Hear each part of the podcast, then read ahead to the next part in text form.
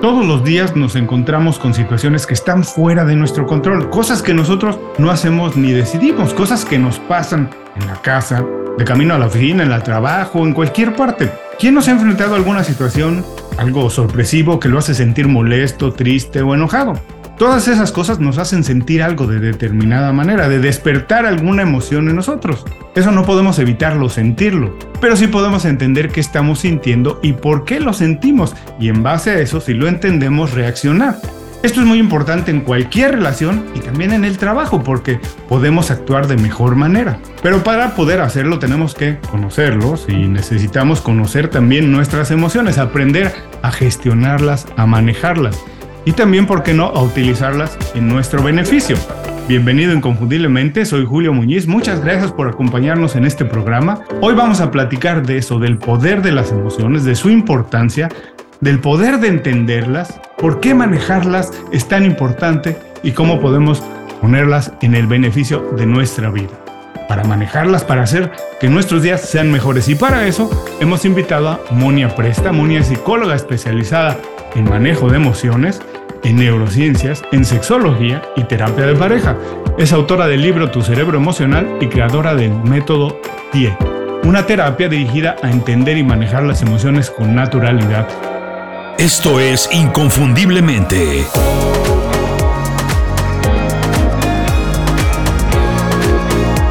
Sé extraordinario en lo que haces. Monia, bienvenida a Inconfundiblemente. Muchas gracias por hacer tiempo para platicar con nosotros. ¿Dónde te encuentras ahora, Monia? Muchas gracias a ti, Julio. Ahora mismo estoy dirección Costa Brava porque tengo una presentación de, mi libro y entonces tengo que ir por el norte, hacia el norte de Barcelona. Ay, qué envidia, envidia de la buena. Bueno, bienvenida al programa. Monia, lo primero que se me ocurre preguntarte, que quiero preguntarte es, bueno, la verdad es que solamente ustedes son expertos, los psicólogos, en las emociones. Nosotros las sentimos, pero no somos expertos. Todos es muy difícil que las entendamos también. Pero de alguna manera las emociones son calificadas como buenas o malas. Pueden ser calificadas como buenas o malas. Por ejemplo, sentirse triste o amenazado para todo el mundo es una emoción mala pero puede haber situaciones donde sentirme triste o amenazado pueda ser bueno y que entonces una emoción que en apariencia es mala pueda ser buena. Sí, sí, sí, y tanto. Eh, de hecho, las emociones en realidad no son ni buenas ni malas, están ahí. Las tenemos como desde que, o sea, desde la historia de la humanidad, sirven para protegernos eh, de hecho, son como un piloto automático, se disparan, no tenemos ni que pensarlas. Y, entonces, em, cuando vivíamos en las cavernas, eh, teníamos que protegernos de dinosaurios, de estos animales que ya han desaparecido, pero igualmente eh, tienen una función y son importantes porque son nuestra brújula, nos motivan, nos guían y nos mueven a la acción no tomamos ninguna decisión que no esté relacionada con la emoción. Y nuestro cerebro emocional eh, no, nos dice si una situación o una persona, una pareja o una amistad es buena para nosotros o no.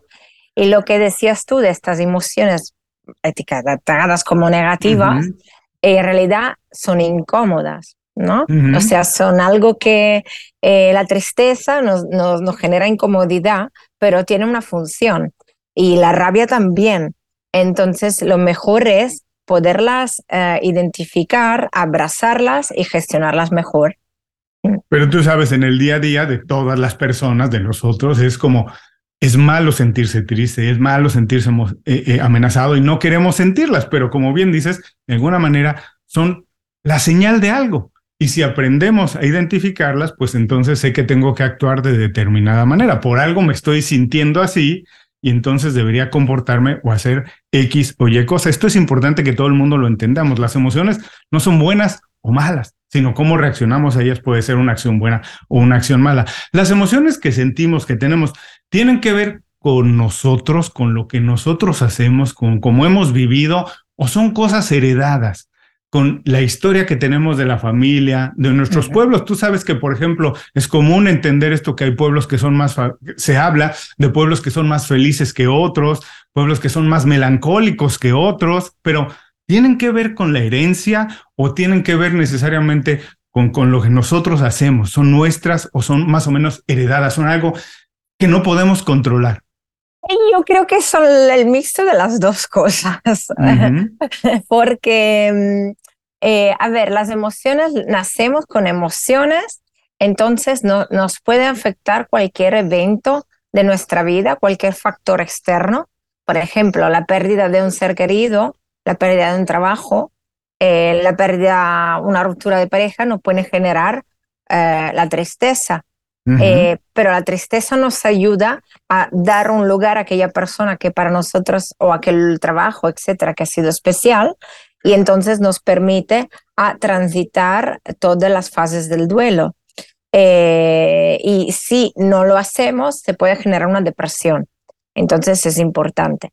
Ahora, también a nivel, como somos seres biopsicosociales, entonces, influyen los factores tanto biológicos como psicológicos como sociales. Y como psicóloga sé que tenemos un legado de tres generaciones de las familias de origen. Entonces, también puede ser que haya un patrón en la familia de origen que se repite y la persona no sea consciente. Entonces, eh, un ejemplo puede ser eh, si en una familia eh, ha habido algún problema eh, psicológico, entonces no te hablo tanto, espera un segundo, pasa un camión, no sé si se escucha, pero... ¿No? Vale, vale, pero bueno, eh, no sé dónde estaba, pero eh, como en la familia, si en la familia ha habido ah, algún problema psicológico, entonces se puede heredar. Eh, pero sabemos que también hay factores biológicos. Eh, podemos heredar, pero podemos cambiarlo gracias a la psicología. La psicología es, es como una herramienta, de hecho se han hecho estudios entre em, eh, hermanos que son, me sale en catalán, besones, Géminis. Sí, gemelos. Gemelos. Entonces, los gemelos se ha visto que sí, hay un ambiente donde hay esquizofrenia, si tú quitas eh, los gemelos del ambiente y los, los llevas en una familia donde no hay esta enfermedad, eh, es muy probable que no desarrolle la enfermedad porque es una familia sana. Entonces, ¿qué pasa? Si de generación en generación esto se, se suelen pasar patrones como de bloquear emociones, eh, no llores, eh, esto solo, esto, esto es de niña, eh, esto eh, tienes que ser fuerte. Entonces, así también se pueden bloquear las emociones y generar problemas. ¿Por qué? Porque se está negando algo que simplemente es algo que nacemos como, o sea, estamos dotados de esto por naturaleza. Entonces, aquí sí que se generan los problemas. Entonces, te diría que los dos factores, tanto el familiar como eh, el hecho que hay acontecimientos en nuestra vida que nos pueden afectar, y, pero las emociones eh, son como olas, por tanto, si las cabalgamos o las surfeamos, vienen y se van. Duran máximo un minuto, ¿eh? no duran más. Si, si, si no las cabalgamos, entonces se, desarrollan enfermedades, trastornos psicológicos, físicos, psicosomáticos, y bueno, entonces es un problema. Es muy interesante esto que dices que las emociones son temporales, que duran a lo mejor un minuto, no más, mm. porque también mm. hay toda esta idea eh, a través de, de, todas las maneras como se nos educa o adoctrina mm. de intentar ser feliz mucho tiempo, todo el día. Entonces, básicamente es imposible tener una emoción así más tiempo. Bueno, los psicólogos diríamos que estamos en una manía. Una persona feliz todo el tiempo a tope no, no, no está bien. De hecho, el problema hoy en día, eh, bueno, durante el día pasamos muchas emociones, eh, por muchas. Eh, desde que nos levantamos, si hiciéramos una lista como ejercicio, nos daríamos cuenta de cuántas emociones hemos pasado. Y, y lo que dices tú tiene que ver con nuestra sociedad 3.0, que es una sociedad que se ha vuelto loca, que hay que ser feliz a toda costa, Julio. Eh, y las redes sociales han ampliado este fenómeno.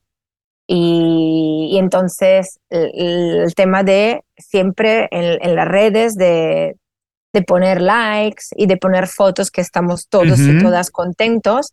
Y esto no, no, es la realidad. De hecho, las redes sociales son lo que genera más depresiones de ansiedad. Hoy en día en la consulta lo vemos, los psicólogos, y también los médicos de cabecera. Bueno, vamos a ir más adelante a esto porque es muy interesante. Las personas que escuchan mm. el programa son eh, utilizan muchísimo las redes sociales, yo mismo. Entonces quiero profundizar en eso un poquito más adelante, pero antes, entonces las emociones tenemos que aceptarlas, vienen y van, eh, eh, no son toda responsabilidad nuestra pero sí podemos o tenemos la capacidad de crearlas y dirigirlas. Quiero decir, no es como el viento, es como el viento para un marino, el viento está ahí, pero él tiene la capacidad de dirigir su barco hacia dónde va. Entonces podemos entender que yo me puedo poner en situaciones para cambiar una emoción. Si me siento triste o si estoy pasando un mal momento en la vida, yo puedo o soy responsable y tengo la capacidad de revertir eso y ponerme de sentir una emoción distinta. Sí, y tanto. Eh, yo trabajo a diario con emociones, siendo psicóloga, y, ayudo a mis pacientes a poder revertir esta emoción. Primero, transitarla. Si transitamos las emociones, vienen y se van. Si no las transitamos, se quedan allí, se enquistan como problemas psicológicos y físicos. Entonces, por cada emoción, con mi método, la terapia integradora estratégica, lo que he hecho es Em, tratar eh, el tema de primero identifica la emoción. Si tienes tristeza, abrázala.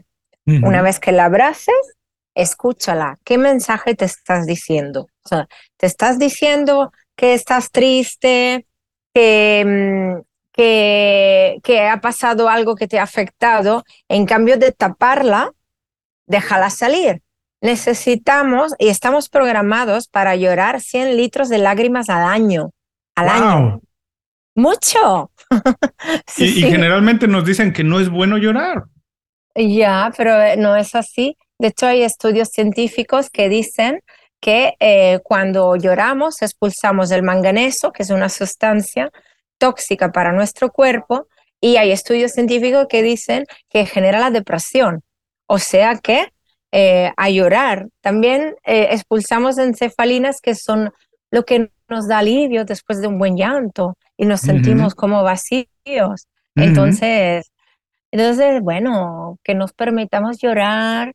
Y yo, por ejemplo, una cosa que doy como ejercicio es, eh, por ejemplo, puede ser si, no sé, si te ha pasado que alguien, em, has perdido a alguien o alguien te ha hecho daño, permitirte llorar y sacar eh, este, esta pérdida o, esta decepción. Y entonces escribir, yo le llamo, eh, bueno, es un diario que tú haces 20 minutitos no más a diario. Entonces en estos 20 minutitos escribes cómo te sientes y luego, en cambio de preocuparte, te ocupas. ¿Qué quiere decir? Que una vez que hayas llorado, te lavas la cara y te, vas a hacer algo agradable, que te guste, porque así también vamos un poco a equilibrar lo que no, no, hay que quedarse en la tristeza todo el tiempo. Eh, también este diario emocional puede durar varios días y hasta que la persona sienta que se ha curado. También otra manera es una grabadora y la persona va grabando cómo se siente. Eh, son ejemplos. Mi método es el fruto de muchos enfoques de psicología ya existentes, o sea que llevo más de 17 años trabajando y los he juntado porque no creo que hay uno mejor que otro, simplemente em, para cada persona le puede ir algo bien, eh, uno más, y luego he juntado lo que es son las artes terapias, la teatroterapia, de la cual soy pionera en España. Ah, buenísimo. Tú sabes, eh, eh, todo esto que nos platicas es muy interesante porque tú sabes, Monia, la psicología ha cambiado mucho, eh, pero todavía en la mayoría de las personas existe esta idea de que es solo para quien tiene digamos, algún desorden, no necesariamente para todo el mundo. Pero lo que tú nos platicas, pues básicamente entiendo que todo el mundo se puede beneficiar de ello, de entender por qué siento lo que siento y cómo puedo manejarlo y cómo puedo aprovecharlo. Pero, y ya sabes, la mayoría de personas dicen, no, yo estoy muy bien, yo me siento bien, estoy bien, no tengo, necesito ayuda. ¿Tú crees que de verdad podemos estar necesariamente bien y nadie necesita ayuda? ¿O todo el mundo puede beneficiarse de entender y manejar sus emociones? Todo el mundo se, se puede beneficiar, incluso los terapeutas. Claro, los, primeros. sí, sí. No, porque claro, las emociones, eh, yo digo, quien eh, escucha sus emociones no se deja domar, dominar. Quien no las escucha se deja dominar porque ellas están siempre allí. Entonces, em, el tema de la rabia, por ejemplo, una persona que tiene rabia, que no sabe que la tiene, porque muchas veces no, hay conciencia, entonces tiene conductas reactivas y a lo mejor, a lo mejor no, a lo peor, descarga su rabia hacia los demás de manera inconsciente y hace lo que es una proyección, se dice en psicología. Entonces proyecta, eh, es como lo que ve afuera, en realidad lo tiene adentro y la primera persona pobrecita que pasa por allí recibe. Entonces, eh, es mucho mejor saber gestionar esta rabia y, y, entonces no tener conductas reactivas. Esto por un lado, esto nos puede ir bien a todos, a todo el mundo. ¿Cuántas veces te has encontrado, Julio? No sé allá, pero aquí la gente pita, pita con el coche, eh, grita y tú dices, a ver, ¿qué te ha pasado? Porque, porque tengo que recibir yo, ¿sabes?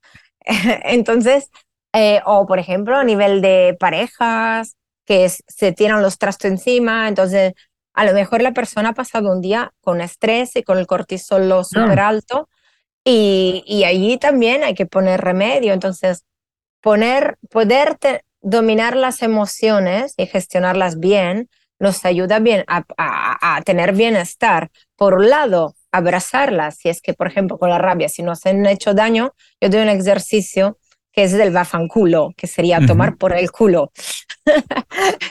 Entonces aquí es como una descarga y se cabalca la emoción, pero no se hace delante de la persona, se hace en un contexto eh, terapéutico o si no, doy el ejercicio para hacer para casa. Y el otro extremo es el reactivo, entonces el reactivo se puede gestionar mejor y no ser tan reactivos y una sociedad más desde respeto, desde, desde eh, siempre se dice que una, una sociedad con una buena gestión emocional es una sociedad más feliz. ¿Por qué? Porque todo, todo el mundo sabría autogestionar eh, sus emociones y entonces eh, hablamos desde una comunicación más sana, más asertiva, donde nos entendemos con, con, con empatía, que es la clave. En el libro hablas de lo que es el cociente emocional. Todos sabemos lo que es el cociente intelectual, que es la relación entre la edad y la inteligencia, la, razón que tiene uno de acuerdo a su edad, si, si, actúas de acuerdo a tu edad y lo que deberías de hacer de acuerdo a tu edad. Pero la, el cociente emocional es la primera vez que yo veo el concepto, el término. Esto también tiene que ver con la edad, las emociones que podemos sentir de acuerdo a nuestra edad. El cociente emocional es un concepto de la inteligencia emocional de Daniel Goleman. Eh, fue el primero a hablar de esto. De hecho, yo en mi libro lo que hago, siendo una eh, rigurosa psicóloga, eh, hay mucho ruido, lo siento. No, te escuchamos perfecto. Sí, vale. Siendo una rigurosa psicóloga, lo que he hecho es citado autores eh, de, la psicología y de la, de las neurociencias. Entonces, de hecho, mi método tiene que ver con esto, con integrar lo que ya eh, han hecho los grandes maestros, ¿no? Eh, entonces, Daniel Goleman habló de un concepto muy importante. Las personas que tienen empatía, que tienen la capacidad de ponerse en la piel de los demás, que saben gestionar bien sus emociones, son personas que pueden tener éxito en la vida. Eh, mucho más de las que sacan buenas notas. Claro. Eh, porque eh, él justamente hizo estudios y se dio cuenta que habían personas que tenían notas muy altas, pero luego no tenían buenas relaciones en el trabajo, con la familia, con la pareja, con los hijos, y entonces, y también llegaban más lejos a nivel profesional. ¿Por qué? Porque si te relacionas de manera sana, todo fluye y el éxito no va entendido como eh, ganar dinero, ¿no? Entonces, va entendido como eh, tener relaciones em, afectivas y relaciones sociales que son eh, gratificantes. Entonces, se ha visto a lo largo del tiempo que estas personas estaban más satisfechas, satisfechas en, en su vida. Y también hay, ha habido un estudio que, que decía que eh, cuando nos vamos en el, en el otro mundo, a ver si hay. Yo creo que sí. Julio, este sería otro tema que podríamos hablar. Pero yo creo que sí. Es interesante. Yo, estoy de acuerdo contigo, pero bueno, sería muy interesante. Eh, también hay una, justamente, la Elizabeth Kubler-Ross acompañó pacientes y, que se iban y, justo antes que se fueran, eh, se habla en un estudio que las personas se acuerdan, no se acuerdan la casa que han tenido, mm. el dinero que han ganado, no, no, no, se acuerdan si han hecho el bien en la vida y si han tenido buenas relaciones. Ahora que hablabas de toda esta parte profesional con lo de la inteligencia emocional, eh, es muy curioso porque cuando se habla de trabajo, de los negocios, se nos procura o se dice que hay que ser como muy centrados, como muy serios, eh, como actuar, no actuar de manera emocional, hay que contenerse para tomar buenas decisiones. Pero es curioso porque las personas que son más exitosas, y no quiere decir que hayan acumulado más dinero, sino que son más exitosas, que tienen una vida eh, profesional exitosa, generalmente dicen que su éxito ha venido a base de seguir una corazonada de algo que sentían, más de decir, a lo mejor la data, la información para hacer un negocio les decía que no era lo correcto, pero ellos lo hicieron. Jeff Bezos él es el ejemplo perfecto. Nadie compraba libros en Internet, pero él sintió que por ahí iba, decidió hacerlo, siguió sus emociones, ¿cierto? Pero ¿cómo podemos conciliar esas dos cosas que nos dicen que hay que ser un poco cautos, no dejarnos llevar, no dejar que lo que sentimos nos lleve? Pero curiosamente, es, los ejemplos dicen que cuando seguimos nuestras corazonadas, generalmente se puede encontrar de alguna manera el éxito o por lo menos sentirnos bien haciéndolo, buscándolo. Sí, las, las, yo digo que nuestro cerebro emocional es nuestra brújula, nuestra intuición. Eh, entonces va en la línea de las corazonadas. Y, y, entonces, muchas veces, Julio, te pregunto, ¿cuántas veces tú has conocido a una persona y has dicho, me gusta? O no me gusta. Todo el tiempo los evaluamos. Vale. Antes de conocerlos. Claro, es como la, la primera impresión es la que cuenta. Entonces, nuestra amígdala tarda 33 milisegundos en, en, eh, en, en eh, eh, decir si una situación para nosotros es adecuada o no. el cerebro emocional está compuesto de la amígdala y el hipocampo. La amígdala en 33 milisegundos es que reacciona y luego el hipocampo es nuestra memoria emocional. El hipocampo nos dice, es como que hace muy rápidamente con eh, una comparación entre experiencias del pasado y, y entonces dice, bueno, malo, tan. Entonces es lo que te indica para ir, para, para, para ir por aquí o por allá. Cuando tú has conocido a alguien que no te gustaba y le has dado una oportunidad, ¿qué te ha pasado? Bueno, no puedo decir que siempre me ha ido bien, pero muchas veces, algunas veces sí. Vale, vale, vale, vale. Em, la, intuición va por aquí. O sea, tenemos que refiarnos más de nuestra intuición. Y entonces, cuando yo pienso, esta situación, ese trabajo me va bien para mí, ¿qué me dice mi cuerpo? ¿Qué me dice mi corazón? También el corazón, no solo el cerebro emocional.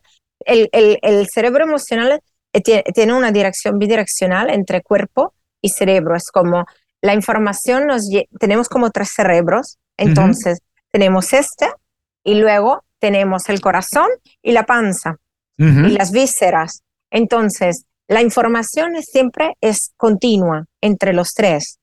Y, y, entonces, cuando algo no nos va bien, tenemos que centrarnos más en el cuerpo y escuchar si el cuerpo se tensa o se relaja. es como una intuición que tenemos allí, ¿no? Entonces, eh, se tensa, ay, ay, ay, aquí está pasando algo. Se relaja, ah, qué bien, voy por buen camino. Eh, también, el, el, corazón tiene más de 40 mil neuronas y un campo magnético de dos metros. Entonces hay una inteligencia allí que existe. Y cuando tú y yo ahora estamos hablando, nuestros corazones, aunque tú estés allá en Miami, están sincronizados. Entonces, entonces, todo esto nos da mucha información muy valiosa que si aprendemos a escucharla, nos guía, nos dirige bien. Eh, él, eh, el, ¿cómo se llama? El um, Steve Jobs también se guiaba por eso. Claro, entonces, por supuesto. sí. Jeff Bezos, Steve Jobs, es lo que hablábamos, que ellos generalmente siguen las corazonadas. Pero dime una cosa, Moria. Eh, siento que la educación por mucho tiempo, la educación formal e informal, la que recibimos en los medios de comunicación, en toda la información que tenemos, siento que ha tenido la idea de limitar un poco nuestras emociones, de sentir no lo que nosotros sentimos, que eh, ocultarlo, reprimirlo, sino sentir lo que ellos dicen que está bien sentir. Nos debe emocionar lo que debe emocionarle a todo el mundo para hacer algunas actividades, en fin, no lo que nosotros sentimos.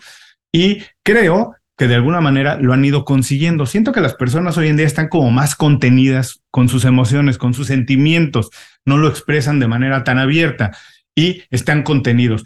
Tú puedes, eh, y esto que hablabas de que tiene que ver con el estómago, las vísceras, el corazón, la mente, ¿hay alguna manera en que las personas hagamos ejercicios o hagamos algo, algunas rutinas, algo, que, leamos algo, que hagamos algo en la casa? Eh, para eso, para ser mucho más sensibles, para estar más abiertos a dejar salir nuestras emociones y no solo eso, entenderlas y aprovecharlas, porque si las sabemos entender, seguramente nos vamos a aprovechar de ellas.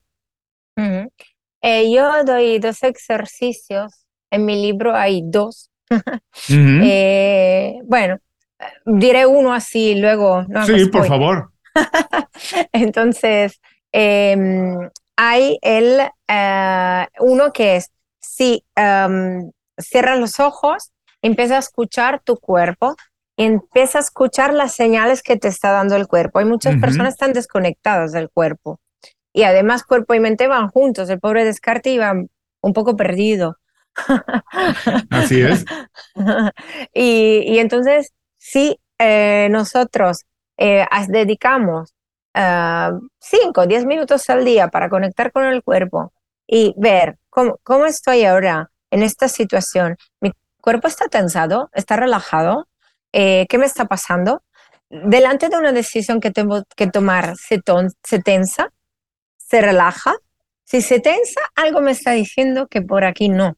Eh, yo qué sé, una pareja que acabo de conocer, ¿no? Una posible pareja una posibilidad de trabajo, de negocio, algo. ¿Y qué siento a partir de esto? Sí, entonces, eh, en esta posibilidad de trabajo, de negocio, voy allá, hablo con estas personas y hay el cerebro emocional que se activa. Entonces, si yo hago más caso a mi antena, a mi cuerpo, entonces puedo eh, decidir mejor. Eh, si este trabajo es para mí, si esta es pareja para mí o no. Y, no ignorar las señales, porque yo en la, en la consulta tengo eh, pacientes que me dijeron, ostras, que yo ya la había, la había intuido, la había tenido la intuición, no la escuché. Lo sentí, pero no decidí en base a lo que sentí, sino decidí en base a lo que supuestamente era correcto y no salió bien. Sí, hay un caso aquí en el libro, creo que es uno de los primeros. Bueno, ahora no sé encontrártelo aquí en el libro, pero Em, es una chica que, uh, una soprano que, que, había conocido su pareja, pero la primera impresión mm, no fue buena.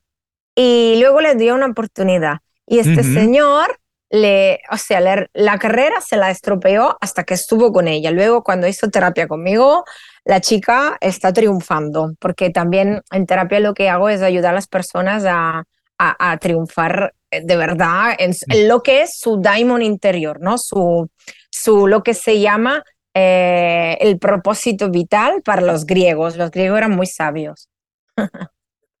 Ahora, esto es importante que todo el mundo lo entienda porque si, como decíamos, si decidimos en base a nuestras emociones, si sabemos lo que nosotros sentimos, pero no solo eso, de acuerdo a la inteligencia emocional, si también somos capaces de ver qué está sintiendo la otra persona y por qué lo siente, tenemos capacidad de, más fácil, de pedirle algo, de darle lo que necesita, de ayudarlos y de trabajar mejor en equipo, que en el trabajo es cada vez más importante porque es imposible tener éxito si no se trabaja en equipo. Otra cosa importante de la que hablas en el libro es un poco de encontrar un balance, de mantener un balance emocional.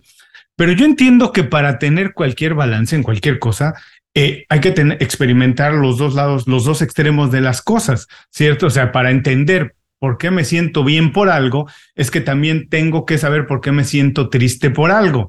Así que eh, no existe el bien, no puedo valorar lo que es bueno si nunca he sentido y experimentado lo que es malo, ¿cierto? Entonces, ¿cómo podemos también decirle a las personas eso? Que es bueno sentir de repente unas emociones que no son calificadas tan malas, porque eso nos va a ayudar a potenciar y valorar más lo que sí debemos sentir o lo que nos hace sentir mejor.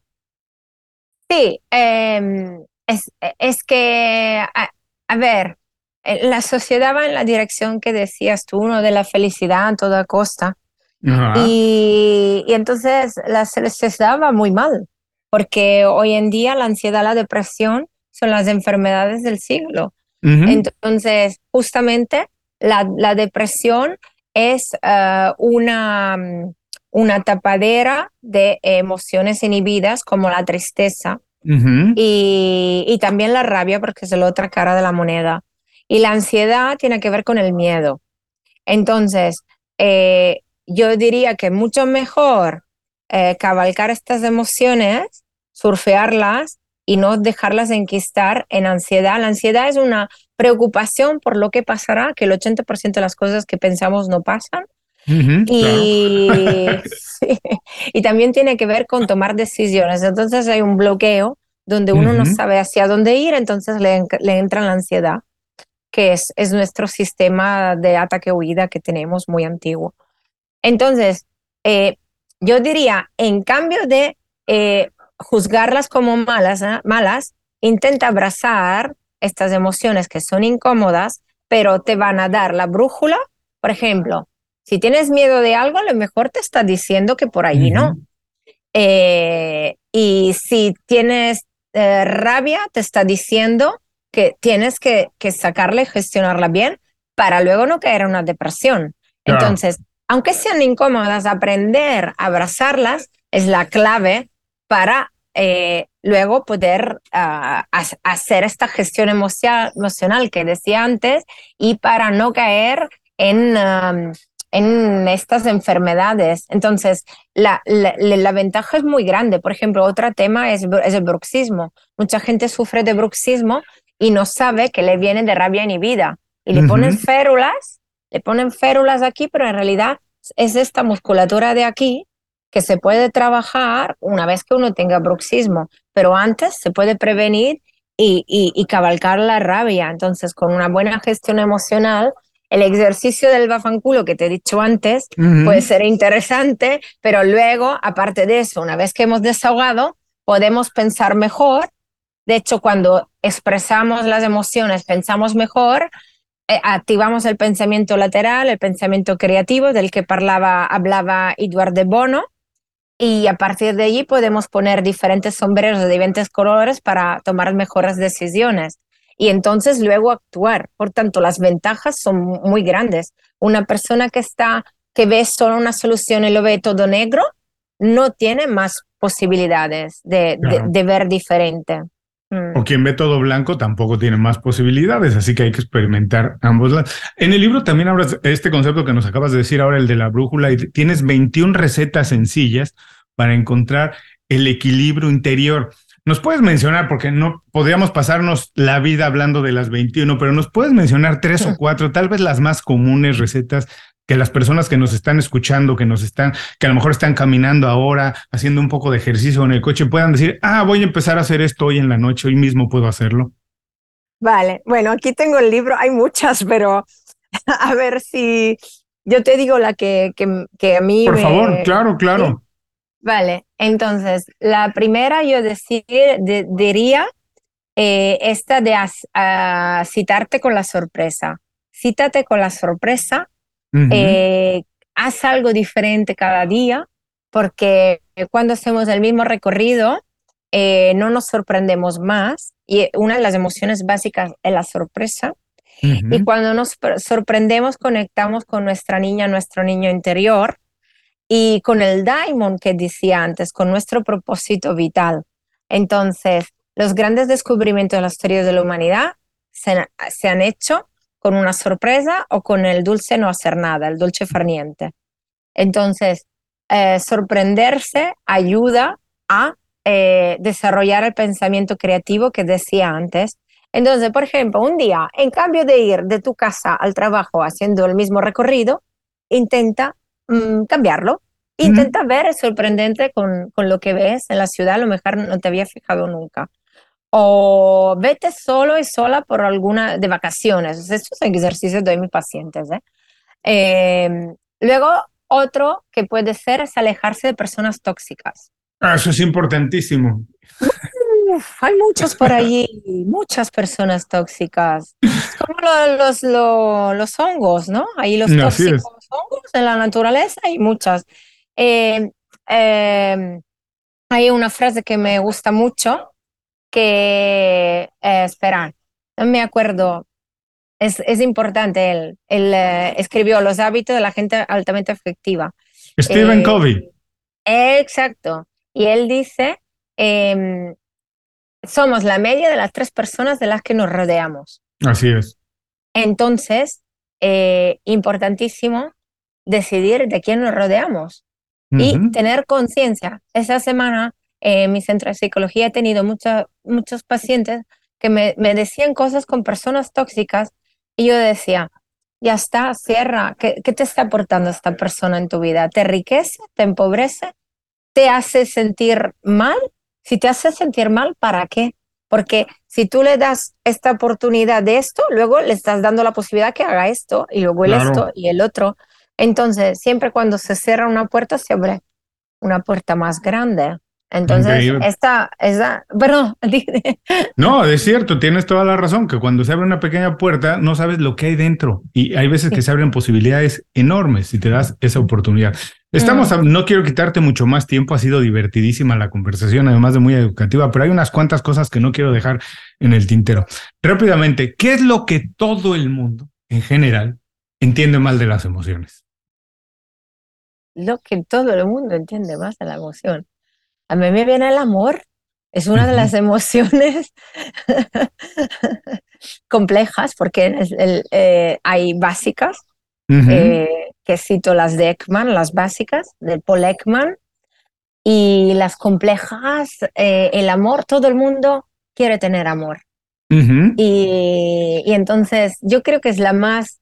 Las otras, bueno, a ver, la alegría la sentimos todos y nos gusta. Eh, la sorpresa también. Eh, el amor es algo universal que todos queremos tener y que le damos más importancia. Entonces yo creo que muchas personas entienden más de esto, pero también hay que profundizar un poco más y hablar de un amor sano, porque también eh, mucho daño han hecho cuentos para niños y niñas, películas románticas y donde lo tóxico no solo gente tóxica, relaciones tóxicas, así. Entonces, también hablar de un amor sano, desde el respeto, la empatía, la comunicación asertiva, la confianza, etc. Buenísimo. Ahora, las personas ya nos escucharon durante algún tiempo, ya nos vieron. Si tienes la oportunidad de que se queden con una sola idea de este programa, de esta conversación, con una idea que les pueda ayudar, que puedan poner en práctica, ¿con qué te gustaría que se queden? Algo que les va a hacer bien a todos aplicarlo de manera inmediata. ¿Con qué te gustaría que se queden?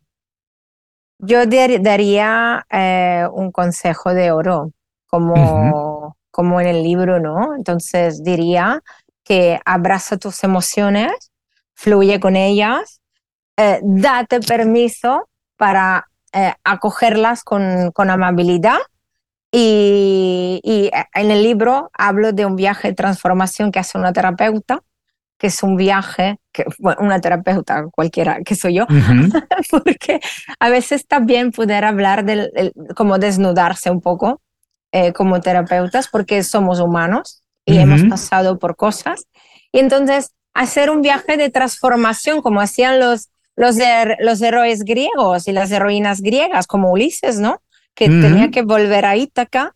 Y entonces eh, ellos emprendieron un viaje de transformación y eh, salieron cambiados de este viaje.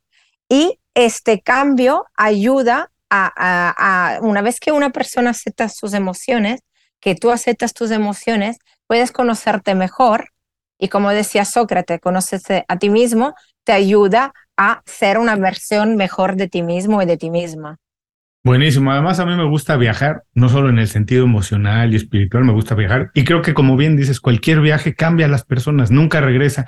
No hay que irse de vacaciones como para viajar, hay que este viaje interior y nunca regresa la misma persona de ningún viaje.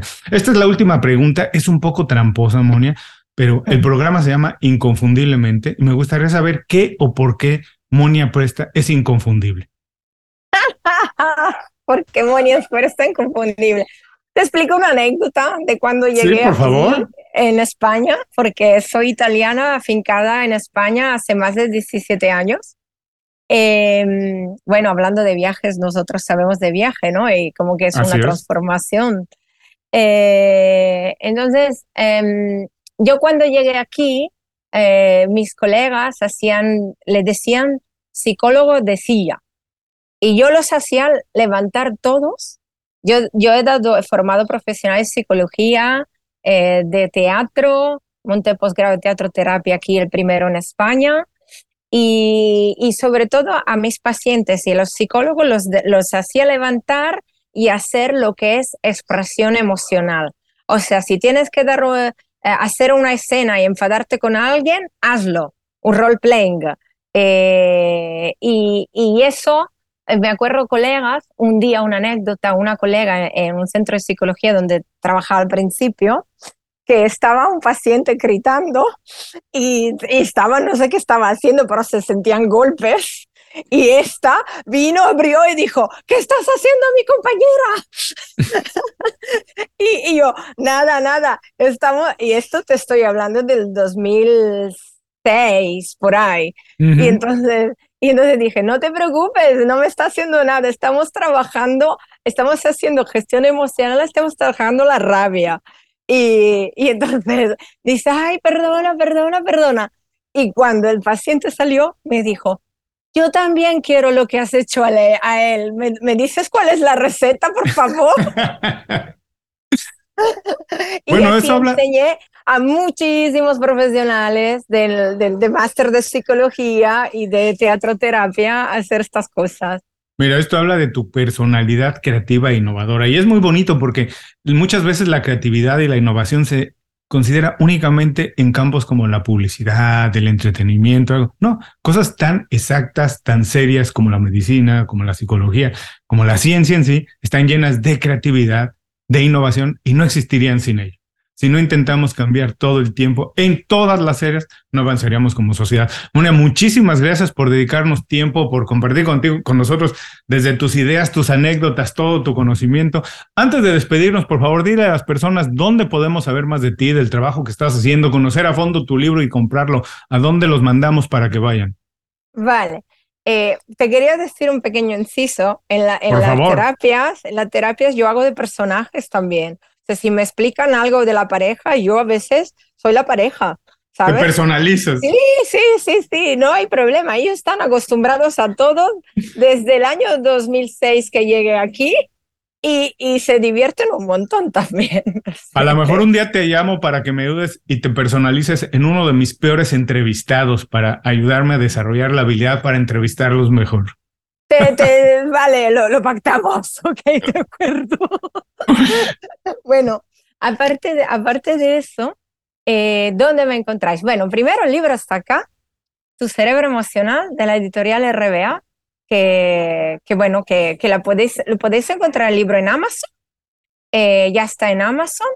Eh, también podéis entrar en la página web de la editorial RBA eh, y allí os, os, entráis o redirige a Amazon o, otra, otra, mm, otra mm, página web que también es online, ¿vale? Pero en Amazon lo vais a encontrar, o sea que yo creo que lo más directo. Y no se eh, preocupen si no pueden tomar nota ahora, no, regresen más tarde las notas de este programa y dejaremos el enlace directo. Vale. Luego, a mí me podéis encontrar en Instagram, arroba Monia Presta. Eh, luego me podéis encontrar en Facebook, Monia Presta, psicóloga, sexóloga, eh, la, la fanpage, la page oficial. Y me podéis seguir allá, que voy poniendo todo lo que hago. Ahora estoy de gira con el libro, eh, ahora es Costa Brava, luego la semana que viene será Madrid, Casa del Libro. Ya en Casa del Libro hicimos una presentación en Barcelona, más de 100 personas asistieron. Y, luego también estoy en Twitter, Monia Presta. tengo que decir que lo, dejo, lo he dejado un poco de lado, el Twitter, pero bueno, está. Y donde estoy más activa, Instagram y Facebook, y también mi página web, moniapresta.com. Eh, y allí podéis encontrar todo lo que hago y también contactarme si queréis terapia online. Eh, encantadísima, mi centro ahora funciona eh, tanto presencial como online.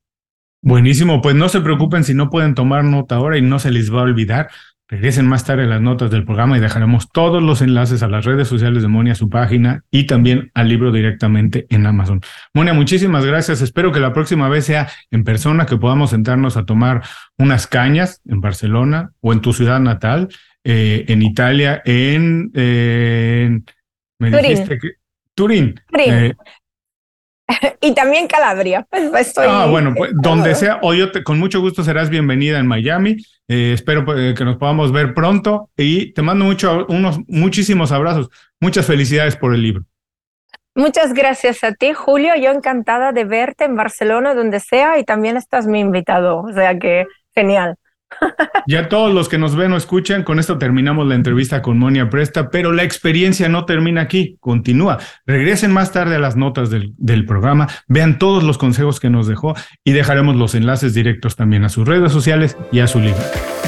Muchas gracias por escuchar el programa. Si algo te pareció interesante, visita inconfundiblemente.com. Tenemos un blog, un canal de YouTube y un boletín donde recomendamos libros, documentales y herramientas para ayudarte a destacar en lo que haces. Se llama Las 5 Razones y llega todos los viernes. Por último, si quieres mejorar tu marca personal de manera fácil e inmediata, recomiéndanos con tus amigos y comparte este programa, porque cuando compartes contenido con valor, dejas una buena impresión.